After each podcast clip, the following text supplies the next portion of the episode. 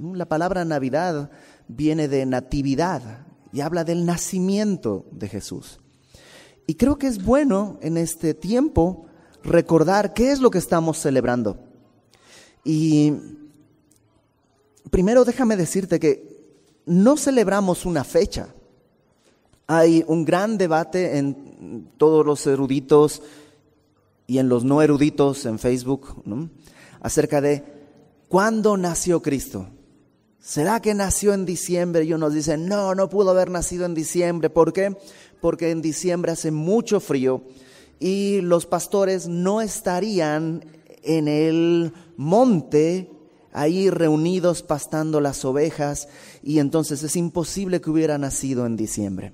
Otros dicen, sí, hay un tipo de oveja en Jerusalén cuya lana es muy abundante y en diciembre están pastando en el monte al aire libre y entonces sí pudo haber nacido en diciembre.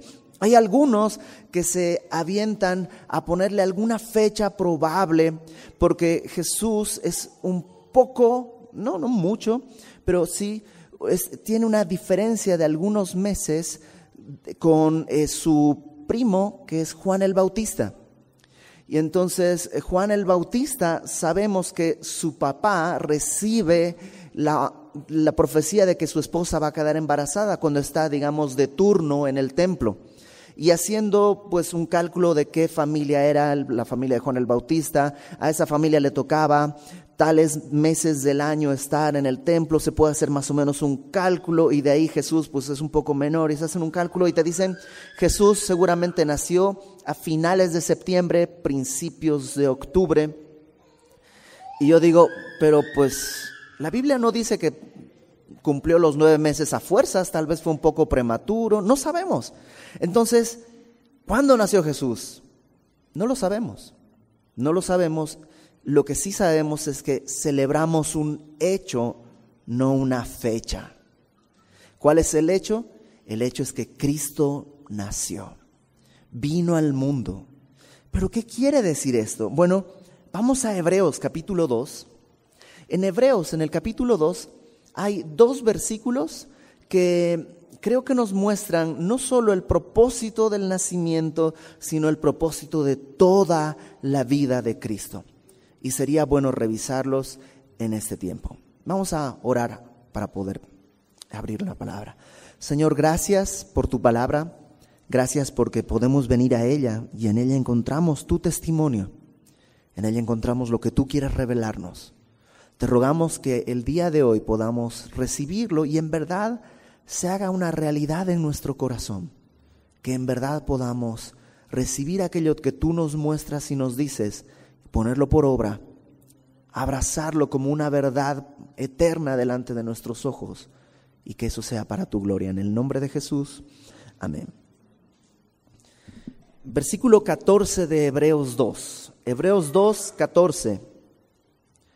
Dice, así que, por cuanto los hijos participaron de carne y sangre. Entonces, cuando tú entras a un versículo así, hay muchas preguntas, ¿no? Por, la palabra misma, la frase así que es una conclusión de algo que viene diciendo, ¿no? Eh, te estoy dando tanto dinero, así que haz esto, ¿no? Entonces, el así que nos muestra que hay una conclusión de algo que viene diciendo. Y eso que viene diciendo está relacionado con lo que dice, los hijos participaron de carne y sangre. ¿Quiénes son los hijos? ¿Los hijos de quién? ¿De qué estamos hablando? Bueno, vamos al versículo 10 para agarrar un poco más del contexto y entender lo que estamos queriendo estudiar. Dice versículo 10, porque convenía a aquel por cuya causa son todas las cosas y por quien todas las cosas subsisten. Eso es, le convenía, es decir, era... Eh, correspondiente, le correspondía a aquel, a Dios, que es por cuya causa son todas las cosas y por quien todas las cosas subsisten, ¿qué le correspondía? ¿Qué le convenía? Que habiendo de llevar a muchos hijos a la gloria, o sea, Dios quería hacer eso. Dios quería llevar a muchos hijos a la gloria. Nosotros, los seres humanos, lo hemos estudiado tantas veces. La Biblia dice que estamos muertos en nuestros delitos y pecados que nuestra naturaleza al nacer ya está condenada. Pero Dios no quiere que estemos condenados por la eternidad. Él quería llevarnos a la gloria. Pero para poder hacer eso, le correspondía, dice, para poder hacer eso, perfeccionar por aflicciones al autor de la salvación de ellos. Oh, ¿cómo? A ver. Dios dice que Cristo tenía que ser perfeccionado. ¿Acaso Cristo no era perfecto? Sí, en todos los sentidos era Dios y era perfecto, pero la palabra perfeccionado aquí, que perfeccionase por aflicciones al autor, quiere decir que fuese adecuado. Déjame ponerlo de esta manera. Tú no sabes lo que es vivir en Bolivia porque no has vivido en Bolivia. Yo sí. Entonces, yo no sabía lo que era vivir en México, pero desde hace prácticamente 20 años, 26 de diciembre del 1998 llegué a México, entonces casi 20 años que ya tengo acá. Entonces yo no podía hablar de la vida en México hasta que ya comencé a vivir las cosas que se viven en México. La cultura, la comida, las tradiciones, las costumbres, buenas y malas. Entonces es lo mismo. Dios podía saber todas las cosas, pero para poder llevarnos a la gloria, Él dice, le correspondió para poder hacernos, llevarnos a la gloria, venir y participar de las aflicciones, para que Él pueda ser el autor de toda nuestra salvación. Verso 11. Porque el que santifica y los que son santificados, de uno son todos todos le pertenecemos a Dios, por lo cual no se avergüenza de llamarlos hermanos, diciendo, anunciaré a mis hermanos tu nombre, en medio de la congregación te alabaré. Y eso está increíble. Dios no se avergüenza, perdón, Cristo no se avergüenza de ser tu hermano. ¿Tienes algún familiar que tú dices, híjole, es que ese hermano o ese familiar, ese primo o ese amigo, o nunca has estado en algún lugar público con alguien que hace un desastre y tú, híjole, venimos separados, como que, bueno, Cristo no se avergüenza de ser tu hermano, mi hermano, a pesar de la vida que llevo, que he llevado, a pesar de mi naturaleza, Cristo no se avergüenza de ser mi hermano, sino que dice, en medio de la congregación te alabaré. Y esto es maravilloso, porque cuando le alabamos, le alabamos a Cristo. Pero tú sabías que no solo eso, sino que además Cristo está alabando aquí con nosotros. En medio de la congregación, Él alaba con nosotros.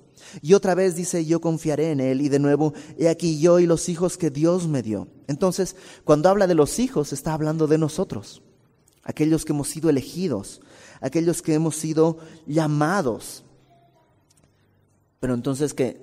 ¿Has oído la frase de, todos somos hijos de Dios? Bueno, ¿será verdad eso? en el capítulo 1 del Evangelio de Juan, normalmente en Semilla de Mostaza vamos verso a verso, pero el día de hoy es una ocasión especial y queremos hacer un estudio especial y vamos a estar brincando mucho distintas partes de la Biblia.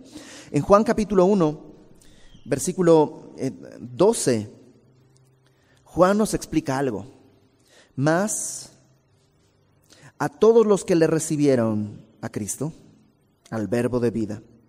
A los que creen en su nombre, les dio potestad de ser hechos hijos de Dios. Entonces, aquellos que no le han recibido, aquellos que no han creído en su nombre, no son hechos hijos de Dios. No pueden llamarse, la palabra potestad es autoridad o derecho. Los que hemos creído, Dios nos ha dado la potestad, el derecho de ser llamados hijos de Dios. Los que no le han recibido son criaturas de Dios, pero no hijos de Dios. Entonces, regresando a Hebreos 2, dice, por cuanto los hijos participaron de carne y sangre, nosotros eh, somos hechos de carne y sangre, por eso pecamos y por eso nuestra carne nos gobierna, hemos tenido un cuerpo humano, eso es lo que quiere decir, somos seres humanos. Verso 14 eh, luego dice, Él también participó de lo mismo.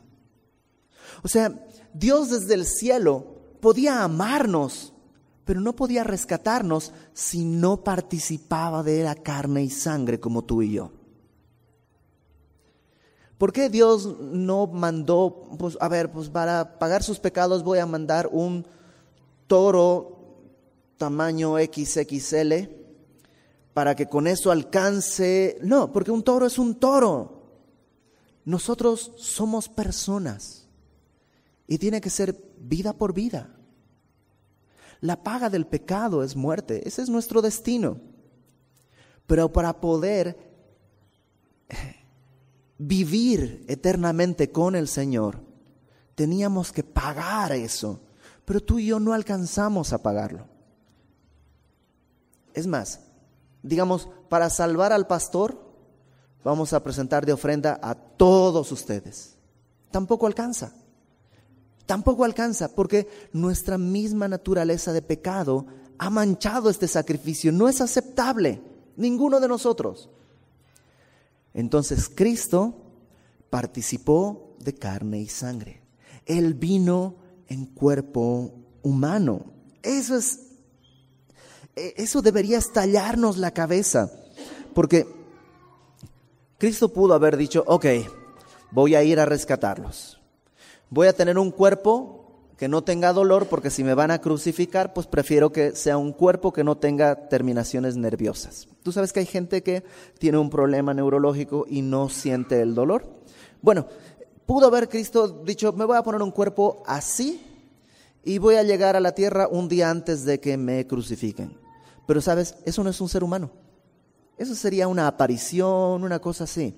Cristo vivió todas las etapas del ser humano. Desde la concepción, el embarazo, el alumbramiento, la niñez, la adolescencia y en su juventud él caminó a la cruz, ya como hombre adulto. Eh, Dios quiso que sea así. Habiendo sido eterno, porque Cristo no es... Eh, Cristo es Dios mismo. En, Juan, acompáñame Juan nuevamente, al capítulo 1, versículo 1. Juan 1.1.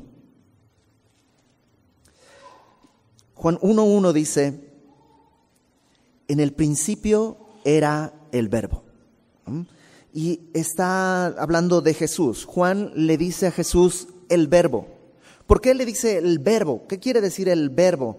En, griego es la palabra logos.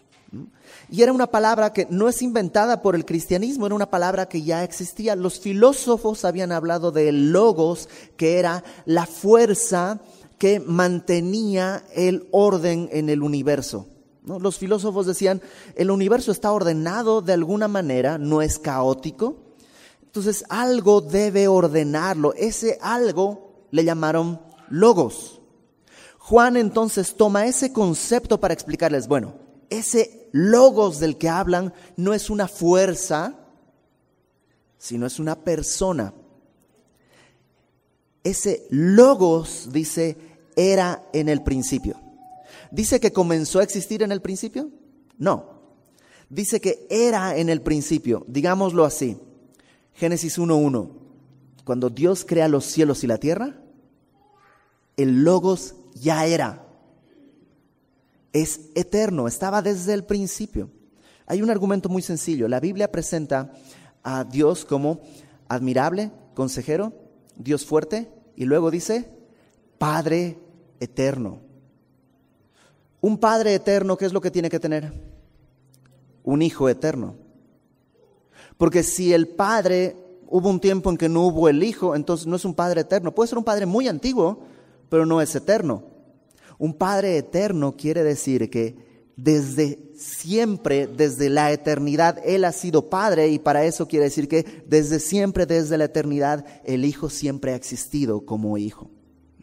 Entonces, en el principio era el verbo y el verbo era con Dios y el verbo era Dios.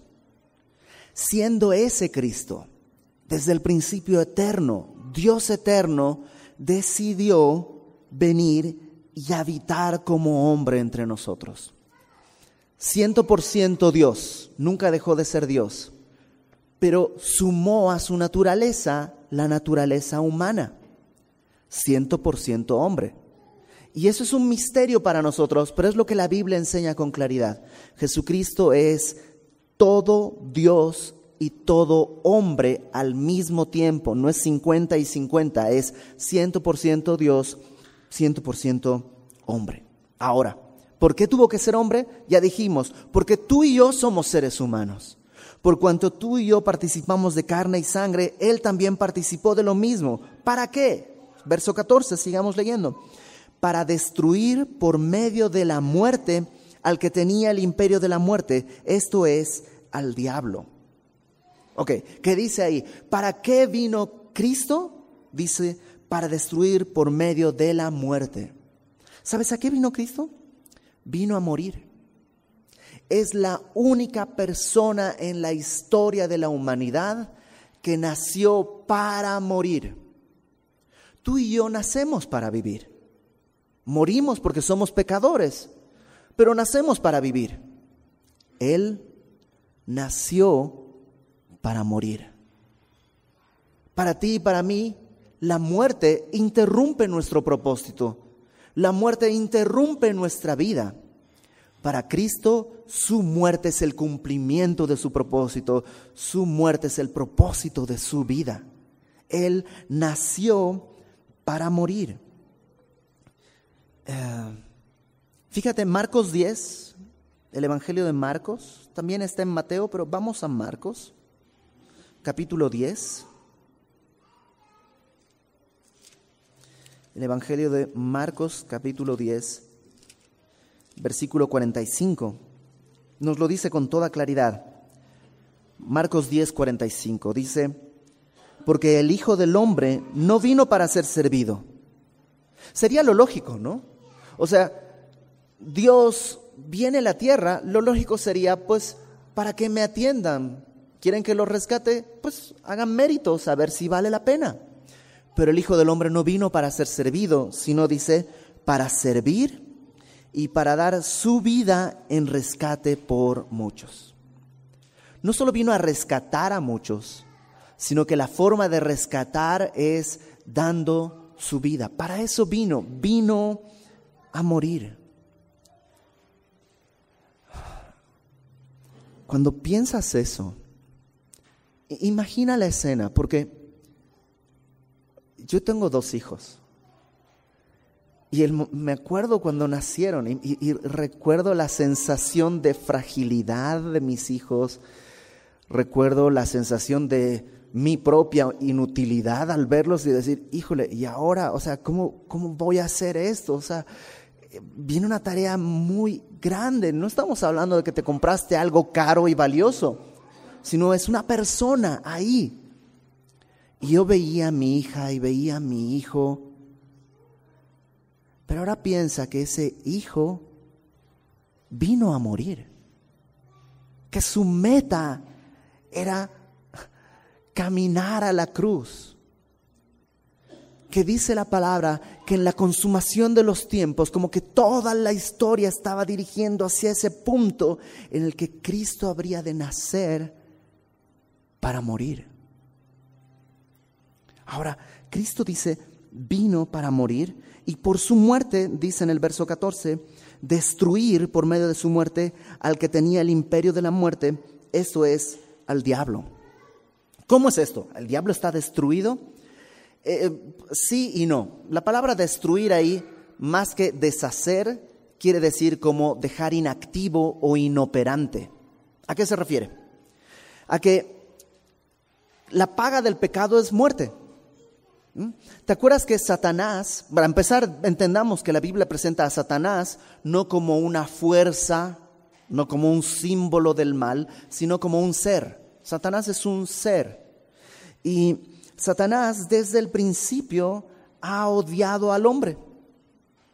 No porque tenga un problema con el hombre, sino porque el hombre representa la imagen de Dios. El hombre representa la gloria de Dios. Y Satanás quiere destruir al ser humano. Desde el principio, desde la primera pareja que hubo, Satanás buscó que el hombre muriera. Y engañó a Eva y luego eh, Adán pecó y por eso vino la muerte a todos. Y por eso todos estamos cautivos en este círculo de muerte, nacimiento y muerte, nacimiento y muerte. Porque pecamos, la paga del pecado es muerte. Pero Cristo vino como hombre. No pecó en ningún momento. Y al morir, entonces su muerte nos quita todo el pecado, paga nuestro pecado, nos limpia de pecado. Su muerte, me, encanta esto, porque si Dios nos tuviera que rescatar, había dos maneras. Uno, decir, soy todopoderoso, así que quedan todos perdonados, vengan. Pero ¿sabes qué es eso? Corrupción. Porque hay una falta, hay un delito que debe ser pagado. Pero pues Dios es bueno, sí, pero también es justo y un delito, si quieres actuar justamente, debe ser sancionado. Si no, no sería justicia perfecta. Entonces Dios, como Él mismo se involucra por nosotros, pagando por nuestro pecado, cumpliendo de esa manera su justicia perfecta, pero también cumpliendo su amor perfecto hacia nosotros, abriendo el camino para poder ir. Y cuando Dios hace eso, ¿qué crees? Satanás ya no tiene cómo tomarnos. Satanás ya no puede agarrarnos, queda inoperante e inactivo. Fíjate en lo que dice Romanos 8, capítulo 33. Perdón, versículo 33. Romanos 8, 33. Que estudiamos hace algunos meses. Romanos 8, 33. En este canto que dice, eh, voy a leerlo desde el versículo 31. Romanos 8, 31. ¿Qué pues diremos a esto?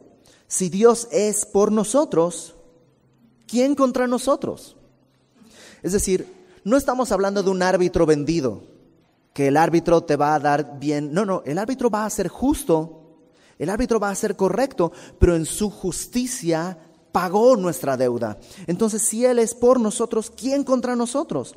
El que no escatimó ni a su propio Hijo, sino que lo entregó por todos nosotros, ¿cómo no nos dará también con Él todas las cosas? Verso 33. ¿quién acusará a los escogidos de Dios? ¿Cuál sería la respuesta? Satanás. Satanás nos va a acusar, pero no puede. ¿Por qué? Porque Dios es el que justifica.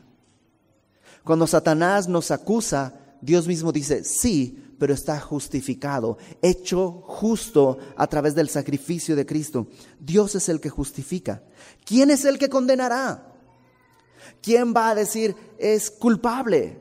El único que podría hacerlo sería Dios mismo, pero Cristo es el que murió, más aún el que también resucitó, el que además está a la diestra de Dios, el que también intercede por nosotros. ¿Y por qué lo hizo? Nomás para que la creación no esté manchada y para que el... No, no, no, fíjate el verso 35 de Romanos 8. ¿Quién nos separará del amor de Cristo. La motivación de Dios fue amor. Él nos justificó a través de su sangre. Ahora, no solo ha sido pagado nuestro pecado, fíjate, regresemos a Hebreos. Hebreos, versículo 2, capítulo 2, versículo, voy a leerlo desde el 14. Así que, por cuanto los hijos participaron de carne y sangre, él también participó de lo mismo, para destruir por medio de la muerte al que tenía el imperio de la muerte. Esto es al diablo, ya queda inoperante.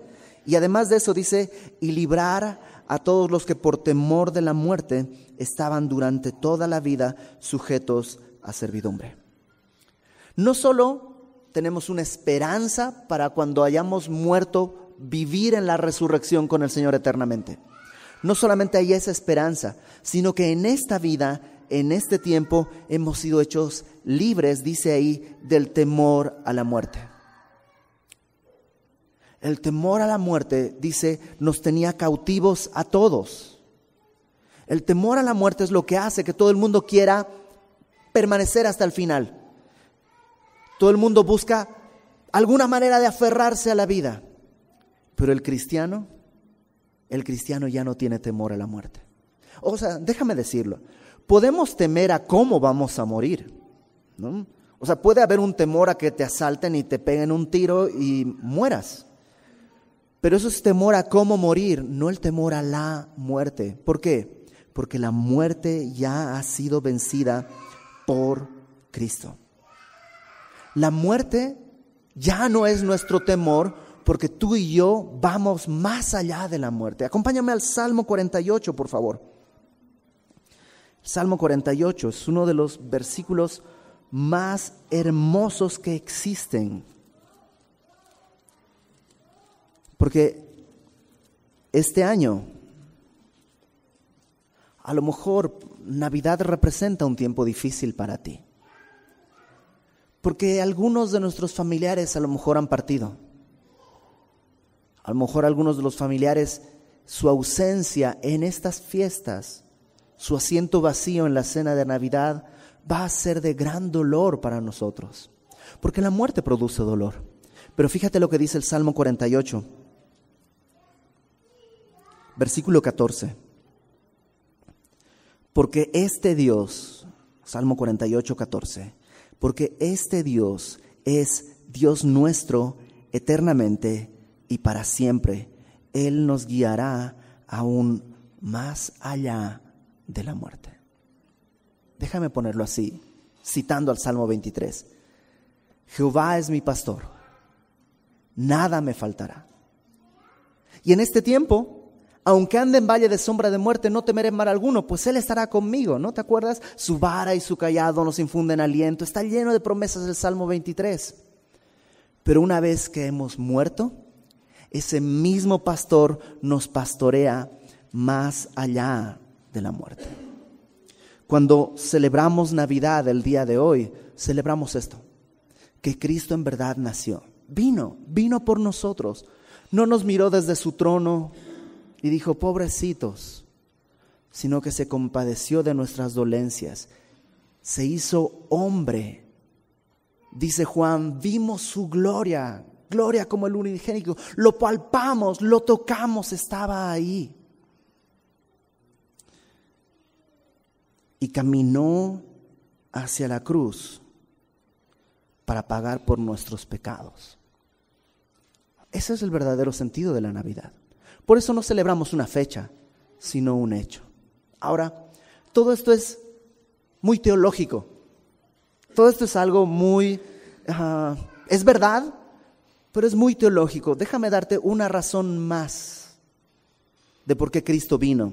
Y esta razón no es teológica, sino completamente vivencial, algo que tú y yo necesitamos. Acompáñame a el Evangelio de Juan en el capítulo 1. Repito, todo esto que dije, todo esto que vimos, es verdad. Pero déjame poner delante de ti algo más. Juan capítulo 1, versículo 18.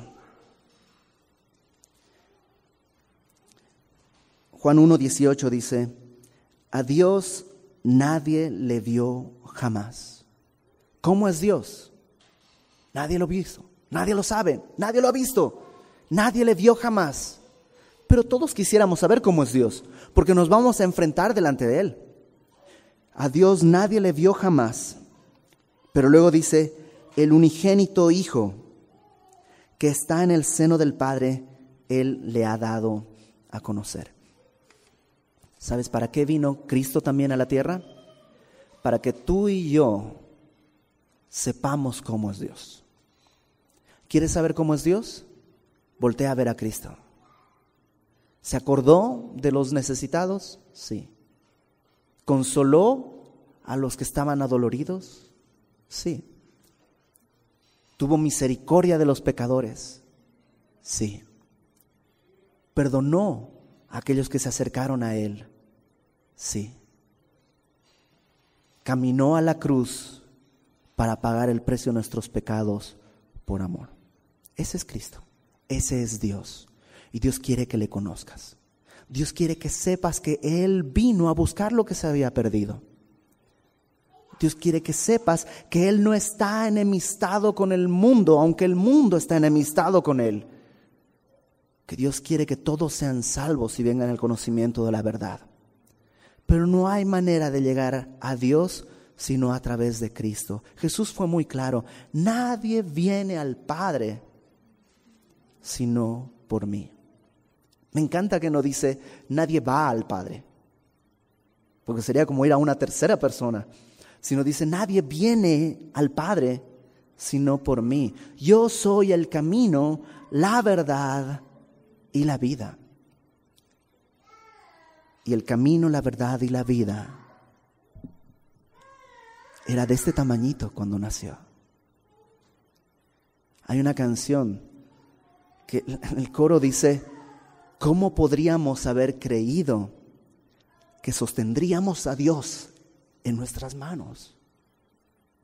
El Dios eterno, el que creó todas las cosas, se hizo completamente vulnerable a estar cuidado por parte de su creación con el propósito de que tú y yo vayamos a Él.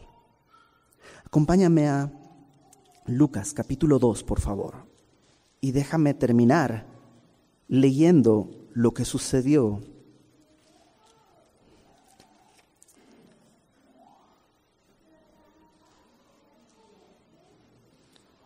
Lucas capítulo 2. Aconteció en aquellos días. Me encanta que Lucas no comienza diciendo había una vez o algo así, porque no fue una historia. Esto en verdad aconteció. Aconteció en aquellos días que se promulgó un edicto de parte de Augusto César, que todo el mundo fuese empadronado. Había un censo general, un censo de todos. Este primer censo se hizo siendo Sirenio, gobernador de Siria e iban todos para ser empadronados, cada uno a su ciudad. Y José subió de Galilea, de la ciudad de Nazaret, a Judea, a la ciudad de David, que se llama Belén, por cuanto era de la casa y la familia de David. José, el que era esposo de María, y que en Mateo tú lees esta historia, antes de estar casados, pero ya comprometidos, de pronto María resulta que está embarazada del Espíritu Santo.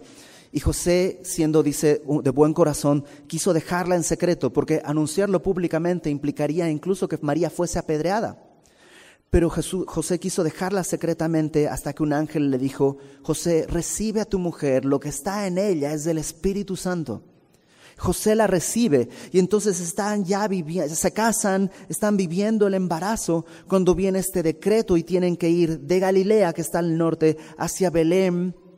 Y entonces caminan hacia Belén y dice que, verso 6, aconteció que estando allí ellos, se cumplieron los días de su alumbramiento y dio a luz a su hijo primogénito. Ojo, dice hijo primogénito, no dice hijo unigénito. Ese es el primer hijo que tuvieron José y María. Bueno, José es el padrastro realmente. Pero después del hijo primogénito vinieron otros hijos, producto de ya el matrimonio de José y María. Y dice que dio a luz a su hijo primogénito y lo envolvió en pañales y lo acostó en un pesebre porque no había lugar para ellos en el mesón. Me llaman la atención dos cosas. Uno, la delicadeza del Señor. Un regalo siempre se entrega envuelto, ¿no? Y Dios envolvió en pañales su don para la humanidad. Su regalo lo envolvió en pañales. ¿Y el mundo cómo le recibió? Pues metafóricamente está muy claro. No había lugar para Dios. Tuvo que nacer en un pesebre porque no había lugar para Él. El creador del mundo no encontró un lugar aquí. Y a veces es así en nuestro corazón. No hay lugar para Él. Pero eso no lo detiene, Él quiere venir. Verso 8. Había pastores en aquella misma región que velaban y guardaban las vigilias de la noche sobre su rebaño. Y aquí se les presentó un ángel del Señor, y la gloria del Señor los rodeó de resplandor, y tuvieron gran temor. Pero el ángel les dijo, no temáis, porque aquí os doy nuevas de gran gozo. En griego, evangelizo les doy buenas noticias. ¿Cuáles son las buenas noticias? ¿El imperio romano ha caído? ¿No? Eh, ¿El pueblo judío va a volver a estar en la cúspide de su historia? No. ¿Se sacaron la lotería? No. ¿Cuáles son las buenas noticias? Que será para todo el pueblo que os ha nacido hoy en la ciudad de David, no un profeta, no un maestro, Alguien dice por ahí que si hubiéramos necesitado información, Dios hubiera dado un maestro. Si hubiéramos necesitado tecnología, Dios hubiera dado un científico. Si hubiéramos necesitado entretenimiento, Dios hubiera dado a un cantante, un actor o algo así. Dios dio un Salvador porque necesitábamos salvación. Dios dice que ha dado un Salvador que es Cristo el Señor. Esto os servirá de señal. Hallaréis al niño envuelto en pañales, acostado en un pesebre. Y repentinamente apareció con el ángel una multitud de huestes celestiales que alababan a Dios y decían, Gloria a Dios en las alturas y en la tierra paz, buena voluntad para con los hombres. ¿Has leído esto en tarjetas? Gloria a Dios en las alturas y en la tierra paz a los hombres de buena voluntad. Pero eso no dice el texto. Porque si fuera paz para los hombres de buena voluntad, nadie tendría paz. Es lo contrario. En la tierra paz de Dios por medio de Cristo. Buena voluntad de Dios para con los hombres. Dice el pastor Gail Erwin, cuando Cristo vino al mundo, su nacimiento no impacta a nadie. Probablemente cualquiera de nosotros nació en condiciones de sanidad mejores que las que nació nuestro Señor. Su nombre no impacta a nadie. Jesús era un nombre tan común, tal vez en la misma calle había 15 Jesuses. No tenía un nombre especial. Su nacimiento tenía un velo de deshonra por este asunto de que María estaba embarazada antes del matrimonio con José. Y lo sabían, los fariseos más adelante, cuando es un adulto, le van a decir, ay sí, nosotros tenemos padre, no somos hijos de fornicación. Como diciéndole a Jesús, de ti no sabemos cómo fue la cosa. No tuvo honra, no tuvo recursos, el mundo no le recibió. Cuando su nacimiento fue anunciado, lo escucharon unos pastores. Unos pastores. Dice Gail Erwin, ¿te imaginas a los ángeles ensayando el coro por 500 años? De pronto se abre el telón para que salgan a cantar y hay seis pastores. Que en aquella época los pastores ya no eran nada glorioso, eran gente de la categoría más baja. Y luego son los pastores los que salen a dar a conocer el gran acontecimiento. ¿Sabes qué me muestra esto? Solo se necesita de Cristo. No necesitas ni reputación, no, necesitas nada, solamente de Cristo. Ahora Dios quiere hacer eso el día de hoy. Dios quiere entrar a tu corazón.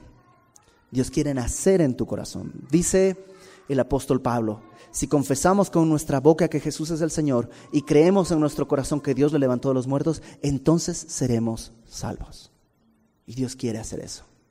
Dios quiere que esta Navidad no sea otra cosa, sino solamente la celebración de que Cristo vino al mundo y has entendido que Dios te ha amado. Que en verdad Dios tiene paz y buena voluntad para contigo.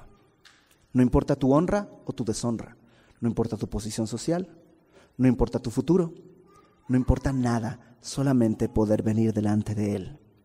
Y eso es lo que Dios quiere.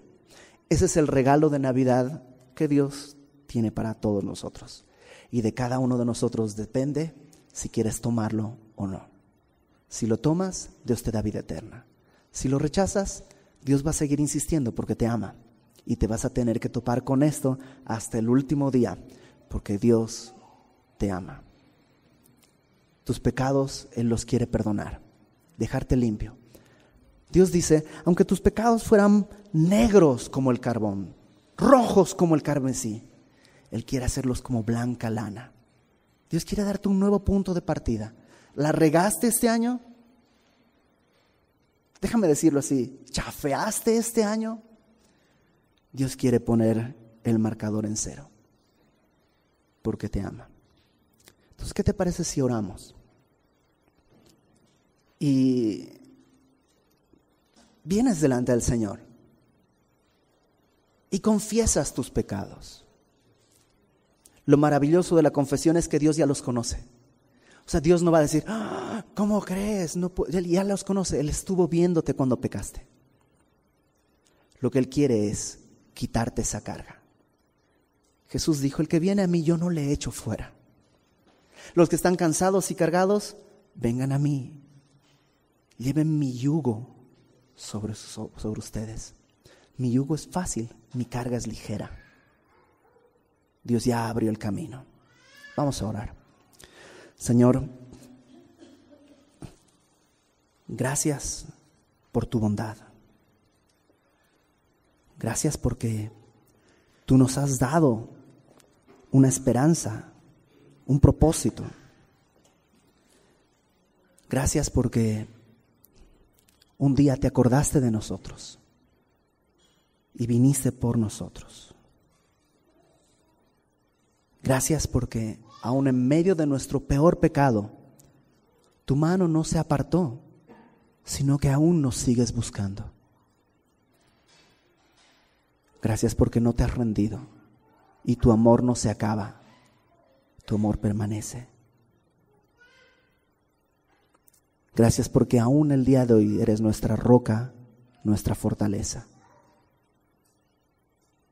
Gracias porque no nos diste un manual de cómo vivir, sino que nos diste a Emanuel, Dios con nosotros.